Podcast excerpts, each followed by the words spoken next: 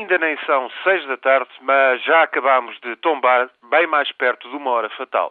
Nós todos e os ursos polares, os canídeos, as cegonhas, as borboletas. Não é exagero, mas chegamos de facto àquele momento em que sobram uns amanhãs à vista, dias e noites de céu azul, mas depois, depois tudo o resto é incerto por causa dos frios e calores. Não sabemos se darão para continuar a viver como se viveu até hoje. O resto será apenas insuportavelmente incerto. Estamos mesmo presos por um fio e quedamos-nos num planeta com contrato de inquilino a prazo. O contrato está, pois, por um fio e neste planeta, pelo que se sabe da Cimeira de Copenhaga, vamos entrar num verdadeiro purgatório. Um purgatório que poderá vir a ser a verdadeira antecâmara do inferno. Foi-se, pois, para Copenhaga negociar a partir de um consenso mínimo. Diga-se, repita-se, que as temperaturas poderão subir de 1,1 a 0,4 graus no final deste século.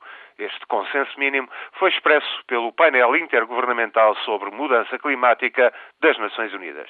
Evitar que a temperatura aumente mais de 2 graus até meados do século tornou-se, pois, imperativo. A maioria dos especialistas admitia que tal objetivo talvez fosse alcançável. Faltava acordo sobre como conter e pagar os cortes essenciais nas emissões de gases com efeito de estufa. E de Copenhaga não chega a acordo viável e, sobretudo, acordo eficaz. Algum compromisso que venha à última da hora sobre formas de controle dos cortes de emissões de gases tóxicos não será suficiente. Garantias de financiamento ao terceiro mundo tão pouco se apresentam credíveis.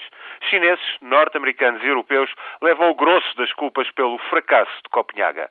Mesmo um vago compromisso em conter o aumento das temperaturas em 2 graus até ao final da próxima década será apenas isso um compromisso, uma declaração pública excessivamente vaga.